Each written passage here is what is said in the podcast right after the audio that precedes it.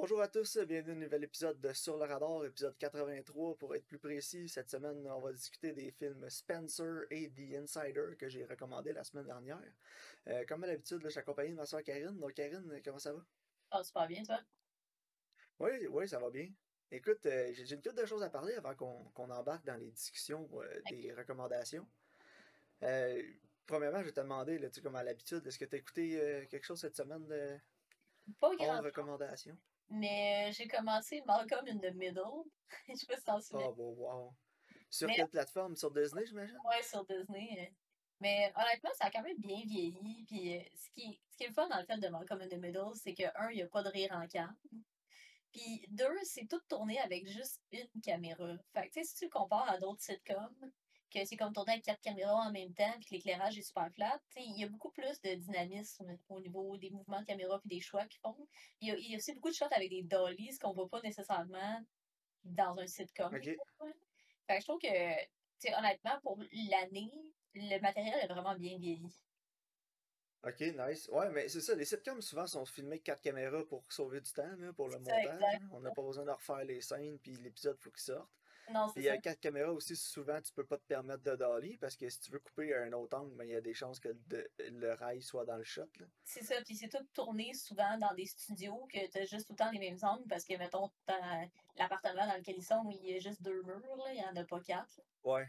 C'est tandis que là, Ben, tu c'est comme les Lifetime movies, là, on dit tout le temps que c'est shoté comme un sitcom, parce que, justement, là, c'est fait sur cheap, on veut sauver du temps, on, non, c'est ça, on mais filme avec plusieurs cams, puis...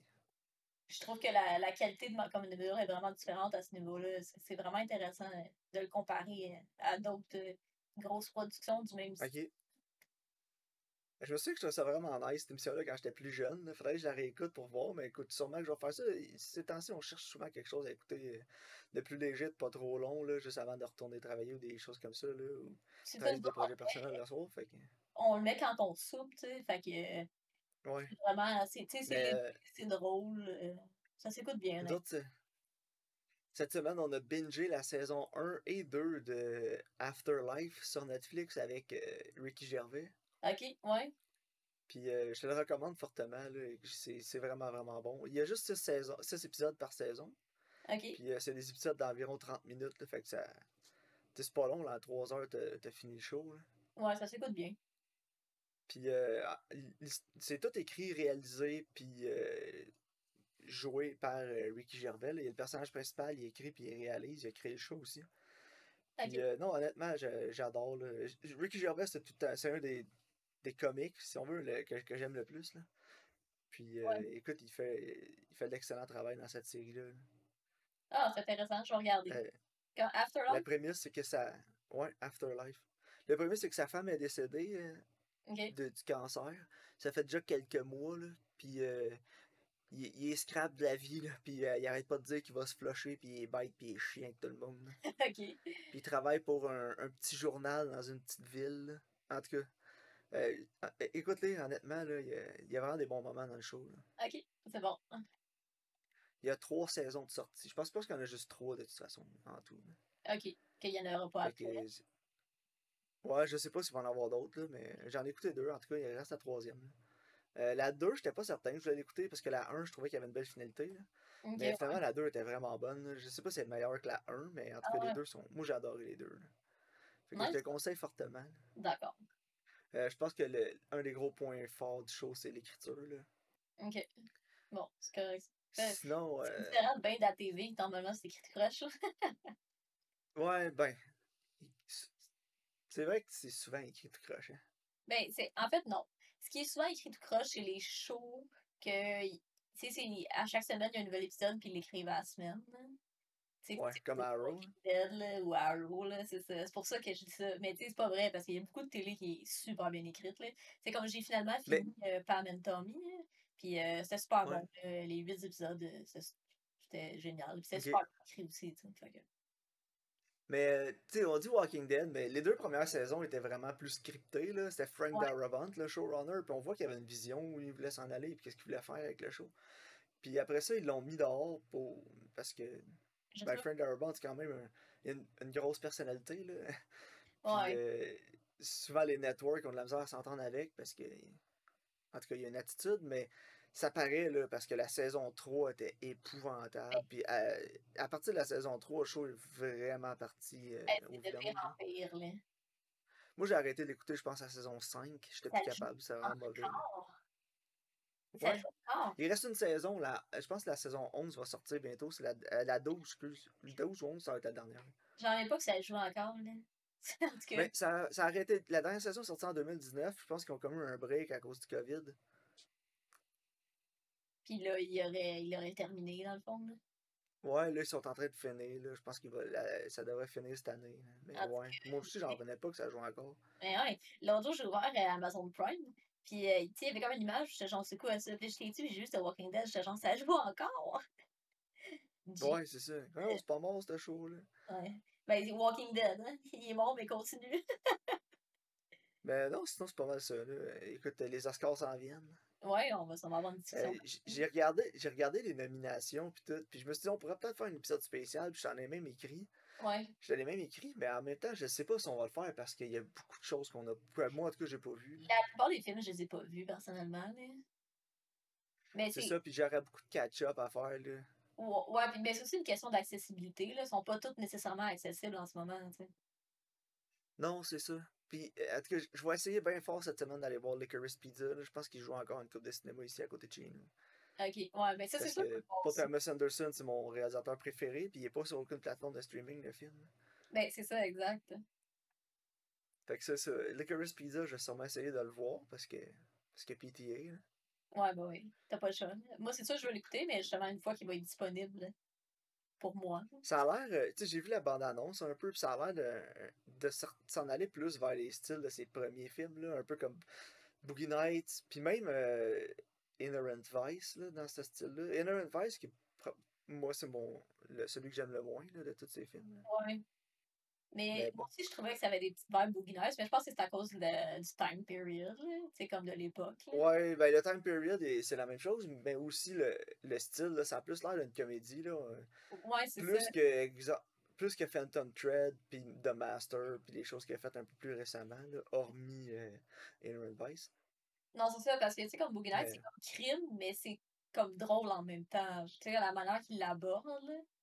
Ouais ben c'est plus c'est ça c'est plus une comédie mais c'est que le, le plot est tellement confus puis dur à suivre je sais pas si t'as déjà écouté là Boogie Nights? Ou Inherent Vice? euh, non Inherent Vice Inherent Vice, je l'ai pas vu, non. c'est ah, il faut que tu t'assoies puis tu l'écoutes parce que c'est un des films les plus durs à suivre que j'ai écouté je pense Ok. Puis c'est- c'était un des problèmes c'était une des plus grosses critiques du film là c'était que c'était vraiment complexe là, le storytelling parce que t'es garoché dedans puis on dirait que t'arrives en plein milieu du film c'est comme quand tu commences à écouter une série parce que tu l'as vu passer à la télé puis t'es rendu en me- milieu de saison 2 là Ouais. Ouais, t'essaies de comprendre ce qui se passe un peu, ben c'est ça, là, il y a, il y a moins de setup, là, c'est plus compliqué, il y a beaucoup de personnages aussi, le, le plot est... En tout cas, on l'écoutera une fois, là, mais... Ouais. C'est pas un mauvais film, c'est juste que pour Paul Thomas Anderson, on a vu pas mal mieux. là. Non, c'est pas au, au niveau de, de ces autres, là. Non. Mais bon, écoute, hey, t'es-tu prête à parler de Spencer? Ouais, sure. Donc, euh, Spencer, qui est euh, réalisé par Pablo Larraín et euh, écrit par Stephen Knight, met en vedette Kristen Stewart. Il va nous raconter euh, le Noël de 1991 de la princesse Diana euh, dans, au, au resort, là, ou, ben, resort, au estate de Sandringham. Donc, Karine, qu'est-ce que tu as pensé de Spencer? Euh, j'ai quand même aimé ça, mais j'ai quand même des problèmes aussi avec le film. là. Puis je me demandais à quel point ce qui était raconté c'était véridique ou pas, là. Parce que veux pas, c'est Ouais, moi- extrêmement personnel comme film. Puis Ouais, j'ai j'ai regardé un peu après, moi aussi. J'ai été voir sur Internet qu'est-ce qui est vrai, qu'est-ce qui est pas vrai, qu'est-ce qui Ouais. qu'est-ce qu'ils en ont mis. j'ai pas trouvé grand chose qui montrait que c'était vrai. Ben, C'est- surtout, parce que- de ce que j'ai compris là, avec euh, la, la petite recherche que j'ai faite, c'est que c'est surtout euh, basé sur la dynamique entre la, entre la princesse Diana puis la famille royale. Mm. Puis, tu sais, j'ai vu que oui, elle, elle détestait ça, aller là-bas à Noël. Puis, euh, apparemment, le pays Noël qu'elle a eu là-bas, c'était en 1990, donc l'année juste avant le film. Puis, euh, l'histoire de ce Noël-là serait dans la saison 4 de The Crown. Ok. Que je n'ai pas Puis, eu. il y a beaucoup de choses. Ouais, j'ai pas écouté The Crown pas en tout. Parce que, je vais être honnête avec toi, là, la royauté, ça m'emmerde. Ouais, no one cares. Puis euh, avoir la reine, avoir la reine de notre argent canadien, ça me fait chier. Là. Je vais être honnête avec toi. là. Je comprends pas pourquoi on est en- on fait encore partie du Commonwealth. Ouais. Mais écoute, ça c'est un autre débat. Là. Mais euh, ouais, apparemment que son Père Noël là-bas, ça aurait été comme 90 où il y aurait eu vraiment de la. Ça aurait été comme euh, Nightmare Before Christmas. Là. du Euh. Mais ça a l'air que le 91 aussi, là, c'était vraiment pas nice. Là. Puis euh, c'est tu sais, c'est l'année juste avant qu'elle se sépare aussi. Là. Ouais, mais c'est ça. ils ont ils ont elle a officialisé son divorce en 92, là, de ce que j'ai lu. Mais que, ouais. Puis aussi, c'est qu'ils ont pris plein de petits bouts vrais, mais qui sont, qui sont arrivés, exemple, des années 80 ou un peu plus tard en 90, puis ils ont comme tout Non, recoupé c'est- ça pour mettre ça là. Fait que moi, ça c'est plus comme un genre de fanfiction, là, mais pas. Je dis pas ça pour être méchant, là. C'est pas, pas méchant. C'est juste que justement, ils ont juste ramassé ça un peu, puis de toute façon, comment le film est raconté, c'est pas tant les événements, plus l'émotion qui en sais, c'est un film qui, qui est très poétique, je te dirais, puis tu veux vraiment comprendre comment elle, elle se sent. C'est vraiment pour véhiculer les, les émotions, puis la restreindre, comment elle se ressent, avec son collier de perles qui l'étouffe, puis le parallèle avec Anne Boleyn. tu sais. Mais mon, mon problème, par contre, c'est vraiment le pacing. Là. Je sais pas pour toi. Ouais, ben écoute, le pacing, je sais pas, j'ai trouvé qu'il était assez even tout le long du film. C'était pas. euh, Oui, c'est juste que ça prend beaucoup de temps. Tu sais, comme où elle passe trois jours, moi j'avais l'impression que ça faisait deux semaines qu'elle était là. Ouais, c'est ça. Ben en plus, avant de commencer le film, tu sais, j'ai regardé le runtime, j'ai vu 116 minutes, fait que un petit. 1h55, 1h57, Ouais, deux un heures. petit peu en bas de 2 heures. Puis je me suis dit, ah, ça sera pas trop long. Puis quand le film a fini, je me suis dit, ouais, il me semble que ça filait plus long que 2 heures, tu sais. Non, Mais c'est que le film commence, en partant, c'est lourd. Ouais, c'est ça. C'est lourd tout le long. Puis on garde la lourdeur tout le long du film, c'est ça. Mhm. Mais c'est- tu sais, c'est vraiment a pour pas. représenter comment elle, elle sent. Elle sent écrasée, elle, sent, elle a comme aucune liberté, genre. Mais tu sais, c'est ça, ça devient étouffant, là, comme elle, justement, ce qu'elle vit, là. Mais c'est ça, c'est deux heures de Ouais, c'est ça. comme, aïe, aïe, hein. Ouais, J'ose même pas imaginer ouais, c'est ça. comment c'est elle sentait constamment. là. Mais ce qui- moi, ce que j'ai trouvé le plus. le- le- Peut-être le plus gros détriment du film, là, si on veut, c'est. euh, le- justement, ben, c'est pas tant le pacing, c'est plus euh, les états d'âme de, de, de, de- Diana. C'est juste qu'elle commence, puis elle, elle est plus comme un. On dirait un petit animal blessé, là. Ouais. Puis euh, après ça, plus ça va, moins elle file bien, moins elle, moins elle est comme présente. Là. Puis il y, a- il y a aussi des scènes que c'est juste comme des, des visions un peu. Là, de, Réel, là. comme il y a une scène où elle, elle arrache le collier, là, puis elle mange sa soupe avec le collier dedans. Là. Mhm. Tu sais, ça, c'est plus que. C'est, c'est comment elle, elle voit. Elle, elle a ressenti le, le souper. tu sais, C'est pas comme. C'est pas les événements, c'est pas ça qui est arrivé pour vrai. Mais c'est comme elle, elle l'a ressent- ressenti. tu sais. C'est ça, exact. Puis j'ai trouvé que ça enlevait un peu, pas de crédibilité à son personnage, mais en même temps, c'est tu commences, puis elle est déjà pas bien. Tout le long du film, elle est pas bien, elle est de moins en moins bien, plus ça va. Mais j'ai j'ai eu de la misère à comprendre pourquoi, tu sais. Mais Je sais pas pour toi, là, c'est juste que ah, on les voit, on voit toute la famille royale, le prince Charles comme vraiment des, des trous de cul, tu sais, parce que c'est- tout le film est de son point de vue à elle. Puis toutes les autres autour sont genre, ouais, mais tu sais, sont vraiment pas si pires. Ils- Souvent, c'est. T'as ça, que t'entends ça des autres personnages et, qui sont dans, dans, dans le manoir, tu sais. Sont pas si pires que ça, sont pas si pires que ça, mais à chaque fois qu'on les voit, ils sont si pires que ça parce qu'ils sont vus de son point de vue à elle. J'ai eu de la misère à me mettre en contexte euh, qu'est-ce qu'eux ont fait exactement pour qu'elle se sente comme ça, tu comprends? Non, c'est ça, moi aussi, je suis entièrement d'accord parce que, vu que tu es dans son point de vue, puis moi, j'ai, tu sais, comme justement, la famille royale, ça, ça m'intéresse pas non plus. Fait que je, je sais pas c'est quoi son histoire avec euh, son divorce, euh, puis, tu sais, les événements qui sont arrivés avant ça. Que j'ai l'impression qu'il faut que tu ailles dans le film avec un peu, euh, une connaissance de tous les événements qui entourent ce film-là. Il faut que tu connaisses ben l'histoire de la princesse Diana. Mais tu sais, moi, ce que je sais de la princesse Diana, c'est qu'elle est morte dans un accident de voiture. Puis, Ouais, c'est ça. Je sais qu'elle faisait beaucoup de charité, mais je savais pas qu'elle s'était divorcée puis que son mari avait un affaire avec un autre. Puis, j'ai aucune idée de tout ça. Fait que, oh, j'ai un peu de misère à comprendre. Oui, il explique, oh, elle lui a donné le collier à, la, à elle aussi, mais en même temps, je suis comme. euh, ça fait combien de temps, c'est qui, tu sais, on n'a comme pas de contexte. Ouais, ben c'est ça, tu sais, puis je écouté avec Lisiane aussi. Puis quand on a fini, les deux, c'est ça, on se disait, à, à Marianne, je pense que j'aurais plus apprécié le film si j'avais eu une meilleure connaissance de, de la princesse Diana puis de la famille royale avant, parce que, puis c'est mon plus gros problème avec le film aussi, c'est que si tu rentres là, euh, puis néophyte là, complètement, là, comme nous, là, dans le fond, je me souviens que j'avais quoi, 9 ans peut-être quand elle est morte, là? Non, on était jeune. J'avais 10 ans, ouais, 9 ou 10 ans, puis je me souviens que tout le monde en avait parlé. Elle est morte quoi, en 97, quelque chose de même. Ouais, Puis euh, c'était un accident d'auto. Puis je sais que c'était comme un icône, une fashion icon, puis que les, les paparazzis étaient vraiment. Euh, après elle. Après, tout le temps. Puis juste en sachant ça, en écoutant le film, c'était pas assez pour moi pour comprendre d'où elle venait, tu sais. Ouais. Fait que si vous avez écouté peut-être The Crown avant, qui raconte l'histoire de la princesse Elisabeth. Il raconte Il y a la reine Elisabeth, en fait. Ouais. Puis la façon que The Crown est faite, je ne l'ai pas écouté, mais j'ai lu un peu après avoir vu le film. C'est que les saisons, c'est les événements marquants dans sa vie. Fait que la saison 1, elle se marie, la saison 2, c'est d'autres choses. La saison 4, c'est ça justement, les années 90, début 90.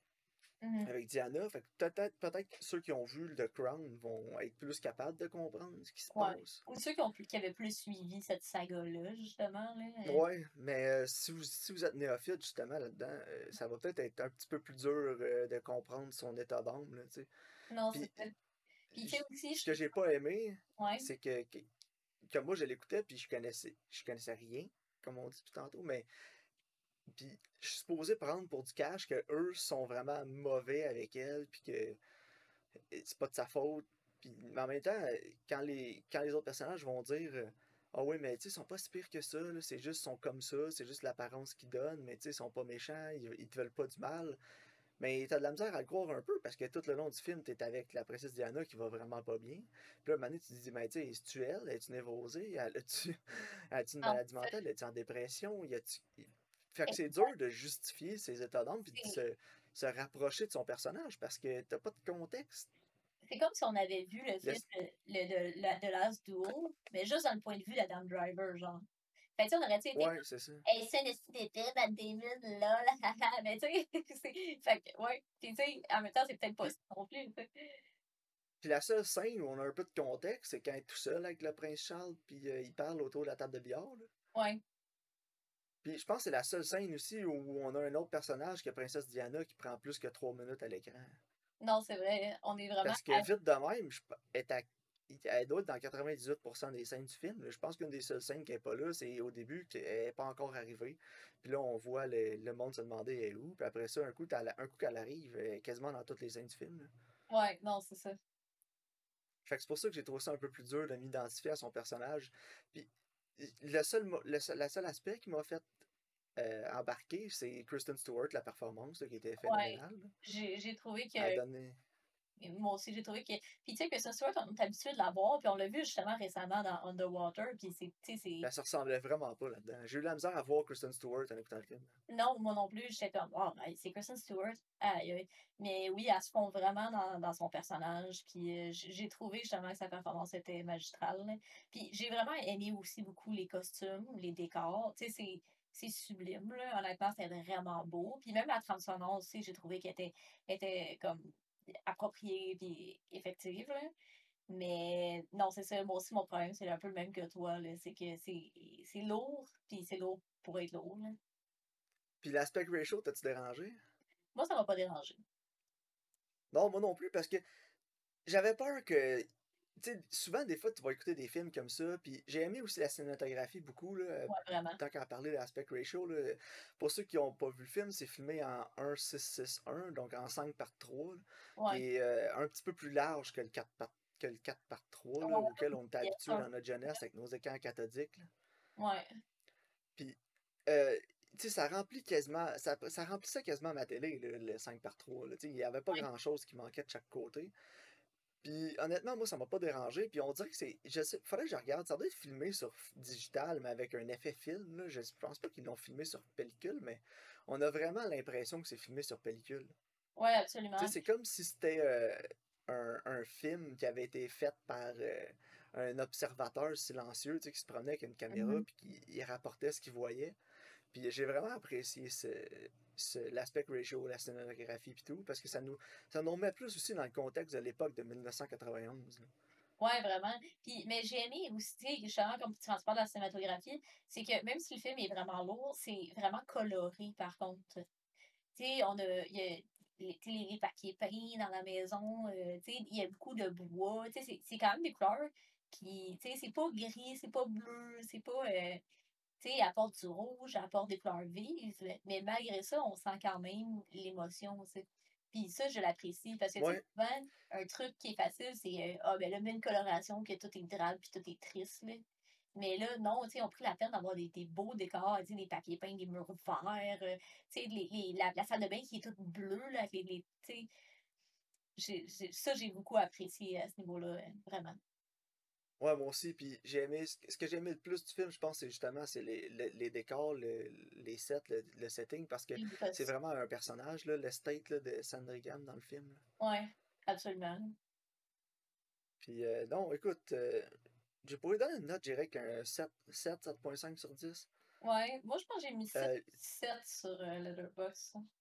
Parce que justement, tu sais, le film est bon, la réalisation est super bonne, la, la performance est, nominée aux Oscars, Kristen Stewart. Je serais pas surpris qu'elle gagne non plus. J'ai pas vu les autres, euh, Mais je pense que les c'est vraiment bien mérité. J'ai pas vu les autres nominations, mais écoute, euh, si elle gagne, je serais pas déçu là. Je me dirais pas ah je l'ai vu puis c'était euh, je comprends pas.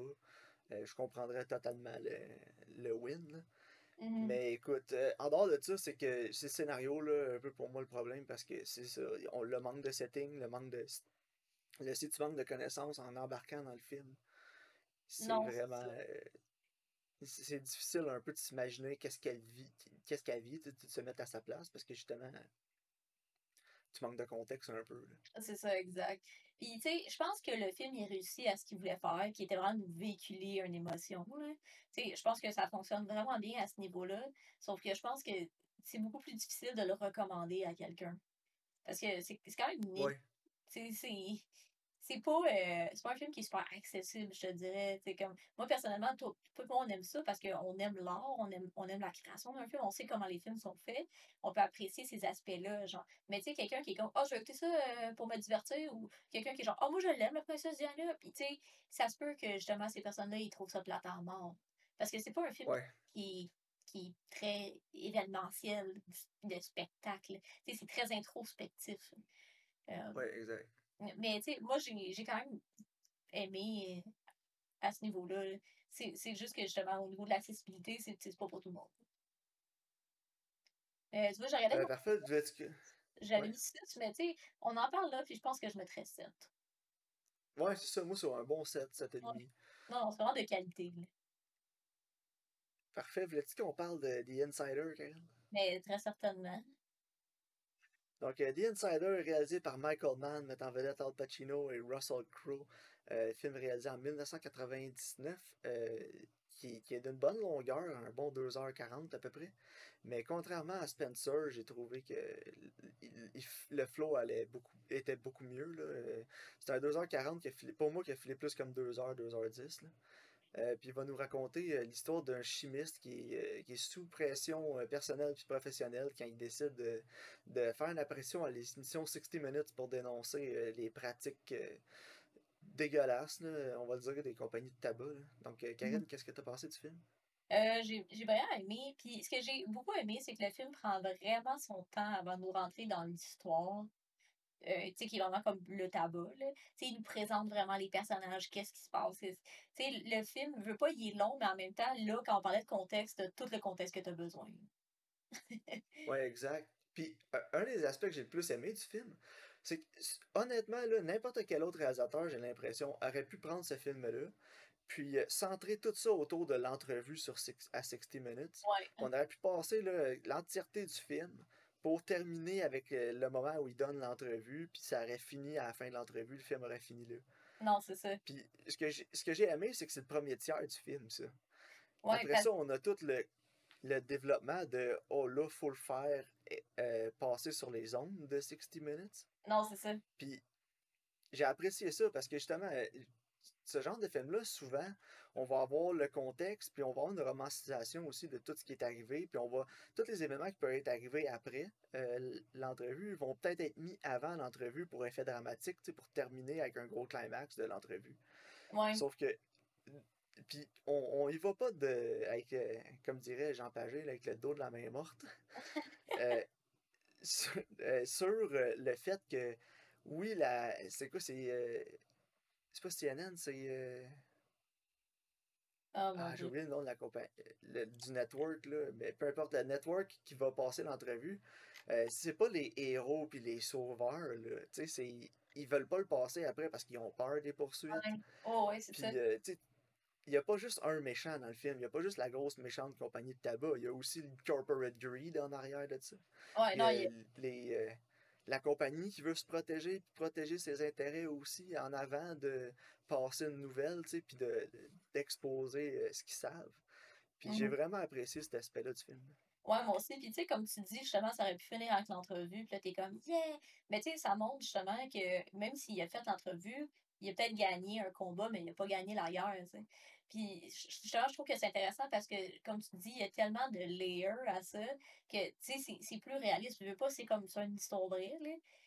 Puis, c'est important, justement, de comprendre que, oui, l'entrevue est importante, mais dans, dans, le contexte du monde dans lequel on vit, c'est pas juste ça, là. Non, c'est ça. C'est beaucoup plus grand que ce que lui aussi il pense, finalement. Il y a des combats à gauche et à droite, finalement, partout, là. J'ai trouvé que c'était beaucoup sur la relation entre les deux personnages. C'est comme sur Al Pacino sur le pro, là. Ouais, ben il y a beaucoup de il y a beaucoup de films qui est sur ces deux-là, leur relation des deux euh, ensemble, puis de comment euh, Al Pacino va faire pour être capable de gagner la confiance de Russell Crowe. C'est ça, exact. Puis cet aspect-là aussi est vraiment intéressant. Oui, parce que vraiment, tu sais, il est paranoïaque, puis pour des bonnes raisons, là, je veux dire, les compagnies de tabac, c'est un méchant conglomérat.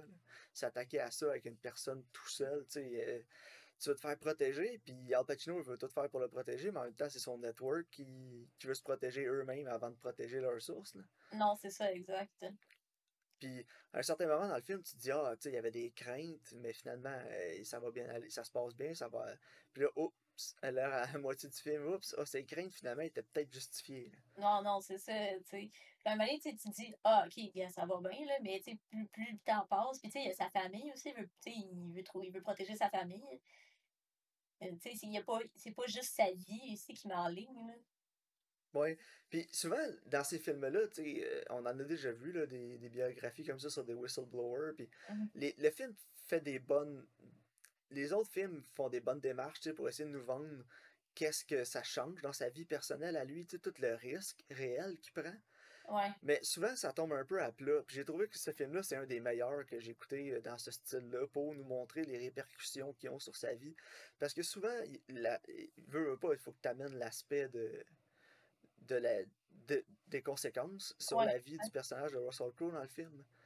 Puis le film, Michael Mann a fait vraiment un job extraordinaire pour moi de nous vendre le, tout le risque qu'il prenait puis les conséquences qui sont arrivées dans sa vie. Euh, c'est rare c'est rare que je réussisse à avoir de l'empathie pour ces personnages-là dans le film habituellement parce que tu dis tout le temps, tiens, il fait la bonne chose, il fait la bonne chose. Puis finalement, à moitié du film, euh, tu te dis, coudon, as-tu fait la bonne chose? Oui, c'était la bonne chose morale à faire, mais il aurait-tu dû, il aurait peut-être dû fermer sa gueule. C'est ça, c'est là que. Non, c'est là, là que le film, pour moi, euh, le film, pour moi, a vraiment fonctionné. C'est que il, m'a vraiment vendu le fait que je me questionnais à savoir, y a-tu fait la bonne chose ou pas? Ouais, mais même moi aussi, moi aussi, à un moment donné, j'étais genre, ah, il, aurait tellement pas dû, Tu sais, comme, tu sais, j'étais. Puis j'ose même pas imaginer comment quelqu'un qui ose justement être un whistleblower, comme, il doit se sentir, là. Ça doit tellement pas se sentir bien, là. Puis justement, je trouve qu'une scène qui, qui montre vraiment bien comment lui il sent, c'est vers la fin, là, quand il est dans sa chambre d'hôtel, puis il répond pas au téléphone, là. Puis là, tu sais, le gars, j'essaie de dire de répondre, puis il répond pas. Puis là, tu vois que lui, il pense à sa cour arrière, puis il pense à ses enfants, tu sais. Il, il disait, je pourrais être là en ce moment, là. Tu sais, je pourrais être dans. Je pourrais être là avec mes enfants. Et là, je suis assis dans cette chambre d'hôtel-là, puis je sais pas ce qui se passe avec ma vie, ma carrière. Euh. avec, le, avec le headquarter de la, de la compagnie de tabac euh, l'autre bord de la rue. C'est ça, exactement, tu sais. Puis j'ai trouvé que c'était vraiment bien fait, là. Ouais, moi aussi. Puis C'est ça, tu sais, c'est rare que ces films-là vont nous montrer la perspective, puis ils vont te faire avoir la perspective aussi de Ouais, ok. J'ai vraiment compris pourquoi il y a beaucoup de gens qui, qui, qui sont pas des whistleblowers, même s'ils pouvaient facilement l'être. Ça a vraiment bien vendu l'enjeu des répercussions personnelles. c'est qu'habituellement, euh, les autres films, ils vont passer un petit peu dessus, mais ça va être. On, on l'aurait plus vu en héros tout le long du film, tu sais. Non, c'est Tandis que là, euh, ça va plus dans le, dans le core, dans, dans le grit de, de ce qu'il y a. Puis euh, j'ai j'ai vraiment beaucoup aimé. Euh... Ben, continue, fallait dire quelque chose. Euh, non, ben vas-y. Vas ok, ben je dire j'ai vraiment beaucoup aimé l'éclairage dans le film aussi. Là. Ben, tu sais, on parlait de Michael Mann avant d'enregistrer, puis tu me disais, ça fait-tu assez Michael Mann à ton goût? Là? Puis oui, effectivement. Mais comme je te disais, c'est le fun de voir que c'est tourné comme un film de Michael Mann, mais que c'est pas nécessairement un film d'action comme Collatéral ou. Il n'y a pas de grosses scènes d'action vraiment, mais c'est tourné euh, d'une manière, justement, je trouve qu'il élève vraiment le matériel parce qu'on sent la tension, justement, même si il n'y a pas un gun à l'écran, tu sais. Ouais, ben c'est Dante Spinoli qui a fait la, euh, la pas la réalisation, mais la, la, photo, la photo dans le film. C'est lui qui avait fait Heat aussi. Puis euh, il a travaillé sur beaucoup, beaucoup de films. De Michael Mann, là, euh, je te dirais, la majeure partie du temps, ça va être lui, le, le, cinématographe sur ses films. Mm-hmm. il avait été sur Public Enemies aussi. Euh, puis écoute, ça a vraiment fonctionné. Puis comme on se disait d'entrée de jeu euh, avant, avant de commencer l'enregistrement, c'est Michael Mann, ça doit être un des réalisateurs que pour moi est le plus facilement reconnaissable. tu pourrais me montrer un clip de 3 secondes, me dire c'est qui qui a réalisé ça, je serais capable de dire que c'est Michael Mann. Je saurais sûrement en dedans d'une demi-seconde que c'est lui. Puis la caméra à l'épaule, puis les, les, il y a beaucoup de dirty shots aussi. Là. Ouais. Euh, qui va être euh, la caméra, euh, on voit les, par-dessus l'épaule d'un des personnages. Euh, puis aussi les scènes avec sur le bord de l'eau, on s'en parlait avant d'enregistrer. Il y a beaucoup de scènes les films de Michael Mann qui sont un personnage sur le bord de l'eau justement, puis il va prendre une décision importante pour le reste du plot où il va avoir une, une discussion importante. Puis là, c'est quand Russell Crowe est dans sa chambre d'hôtel, justement, puis l'autre est en vacances, puis il veut y parler, il n'est pas capable. Là, il est sur le bord de l'eau, puis ça exprime bien la dualité aussi entre les deux, ce qu'ils vivent. Puis euh, écoute, Michael Mann, pour moi, c'est un de mes réalisateurs favoris. Là. Il y a beaucoup de ses films que j'adore parce que justement, c'est beaucoup de caméras à l'épaule. C'est, tout le temps shoté euh, up close puis personnel aussi. Là. Ouais, euh, souvent, tu as l'impression d'envahir un peu la vie privée du personnage. Là. Mais je trouve que. C'est ce que j'aime, la réalisation dans ce film-là. Ouais. Vraiment. Je trouve que la caméra à l'épaule, c'est vraiment un bon choix, surtout pour ce film-là. Parce que justement, tu as l'impression que tu es, à côté, tu marches avec, tu le suis. Tu es comme si tu étais vraiment dans les événements avec lui. Tu n'étais pas comme un observateur passif. Puis aussi, euh, je t'en parlais, il y a une scène dans le film là, où euh, Al Pacino, tout ce qu'il fait, c'est répondre au téléphone. Mais la façon que c'est monté, la façon que c'est filmé, c'est ce qui est filmé comme une scène d'action dans Heat quasiment. Il se lève, il prend le téléphone, il se couche dans, dans le divan, puis il regarde son téléphone, puis juste la façon que c'est filmé, euh, tu sens l'attention dans le film, même s'il se passe rien, puis c'est juste une mondain, il fait juste prendre le téléphone, t'aurais pu filmer ça 2000, puis merci. Là. Mais non. C'est un blocking, puis let's go, là. on l'a tourné à une heure. Là. là euh, ouais, c'est ça. Son temps le faire. Puis le, le blocking, t'en parles du blocking dans le film. c'est malade. Hein. Flawless. Là. Ouais, débile. C'est fou. Toutes les compositions des plans. Euh, puis comme tu disais, c'est un film où c'est pas un film d'action, c'est pas un film où il se passe dans grand chose, mais à la fin du film, t'es quasiment essoufflé comme un film d'action parce que justement, les la composition des plans est fantastique. Là. Puis Michael Mann, pour vrai, chapeau. C'est un des derniers films en plus qu'il a fait sur, euh, sur pellicule avant de switcher à digital dans Collatéral. Puis écoute, le charme euh, de, la pellicule pour moi fonctionne encore dans ce film-là. Euh, il y a beaucoup de. de, sais, les close-ups, ces personnages, même les mids, tu vois, le, le background est comme.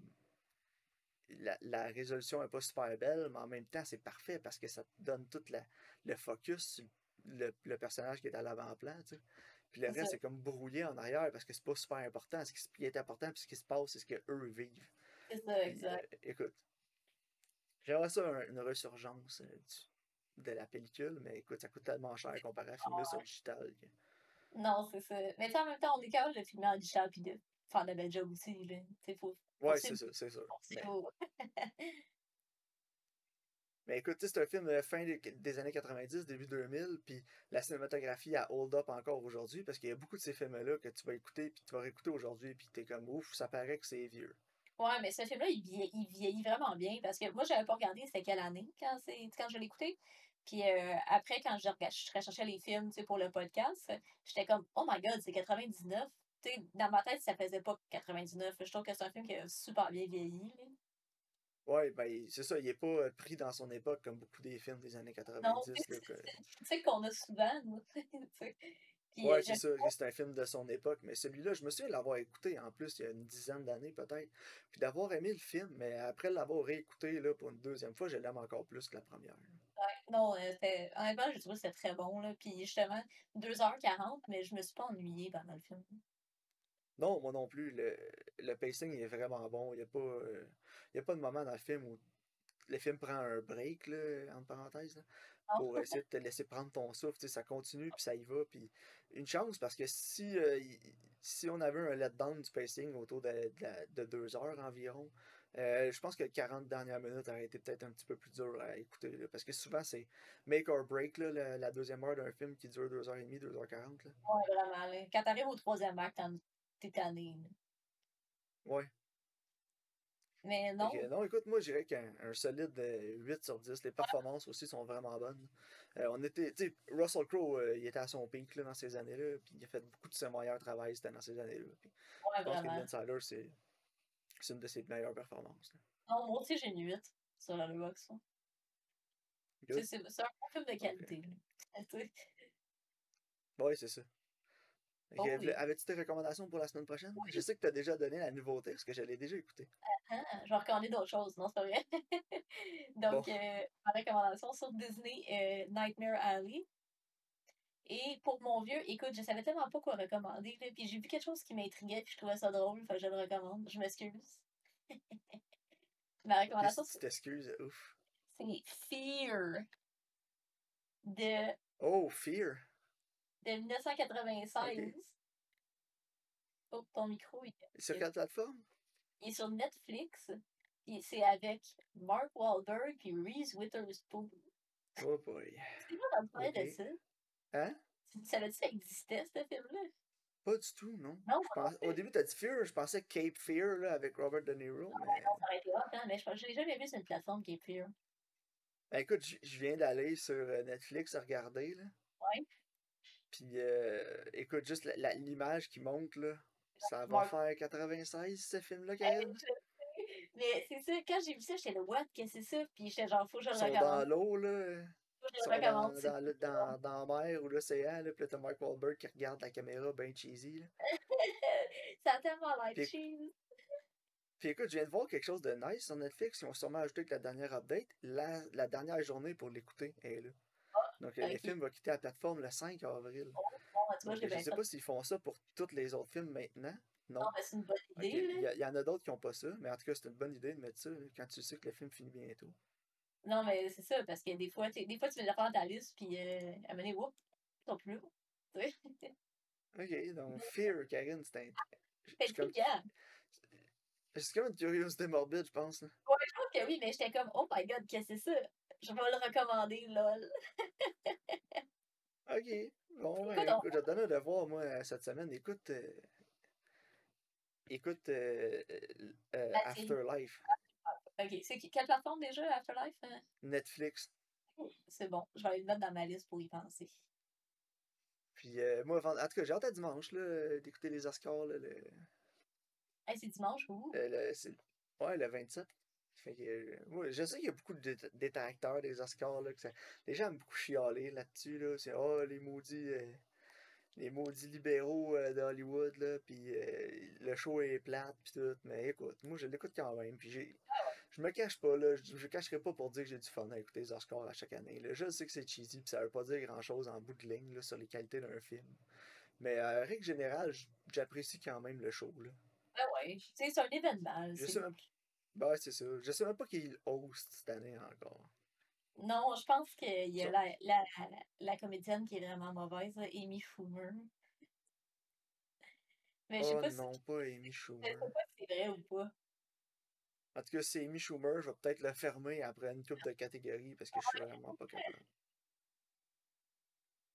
Je vais, je vais le googler bien vite avant qu'on quitte. Ouais, c'est Regina Hall, Amy Schumer puis Wanda Sykes. Ok, bon, Fait que mais peut-être qu'Amy Schumer prendra pas tant de place avec Wanda Sykes puis Regina Hall. Mais écoute, on pourrait se faire un pool puis un bet là, de savoir combien de jokes Amy Schumer va avoir volé dans son sk- dans son. Parce que ceux qui ne le savaient pas, Amy Schumer, euh, son matériel original, quote unquote, est pas si original que ça. Ah, C'est ça. Fait que, good, bon, ben, on se reparle la semaine prochaine, Karine. Euh, on va peut-être se faire un petit spécial live. J'aimerais qu'on se fasse peut-être un petit live stream spécial, euh, discussion pré-Oscar, sans y aller trop sérieusement. là. Ah on va juste chiller. Ça, là, pourrait être, euh, ça pourrait être drôle, là, de chiller sur Twitch, puis euh, jouer à gamers en même temps, puis euh, Oh. râler ses Oscars, ça pourrait être drôle. Ça convient, moi. Good, fait qu'on se fera ça peut-être mercredi, jeudi, dans ce coin-là. Oh, Parfait, on s'en donne une bonne. Bonne semaine. Merci votre écoute, puis on se voit au prochain épisode.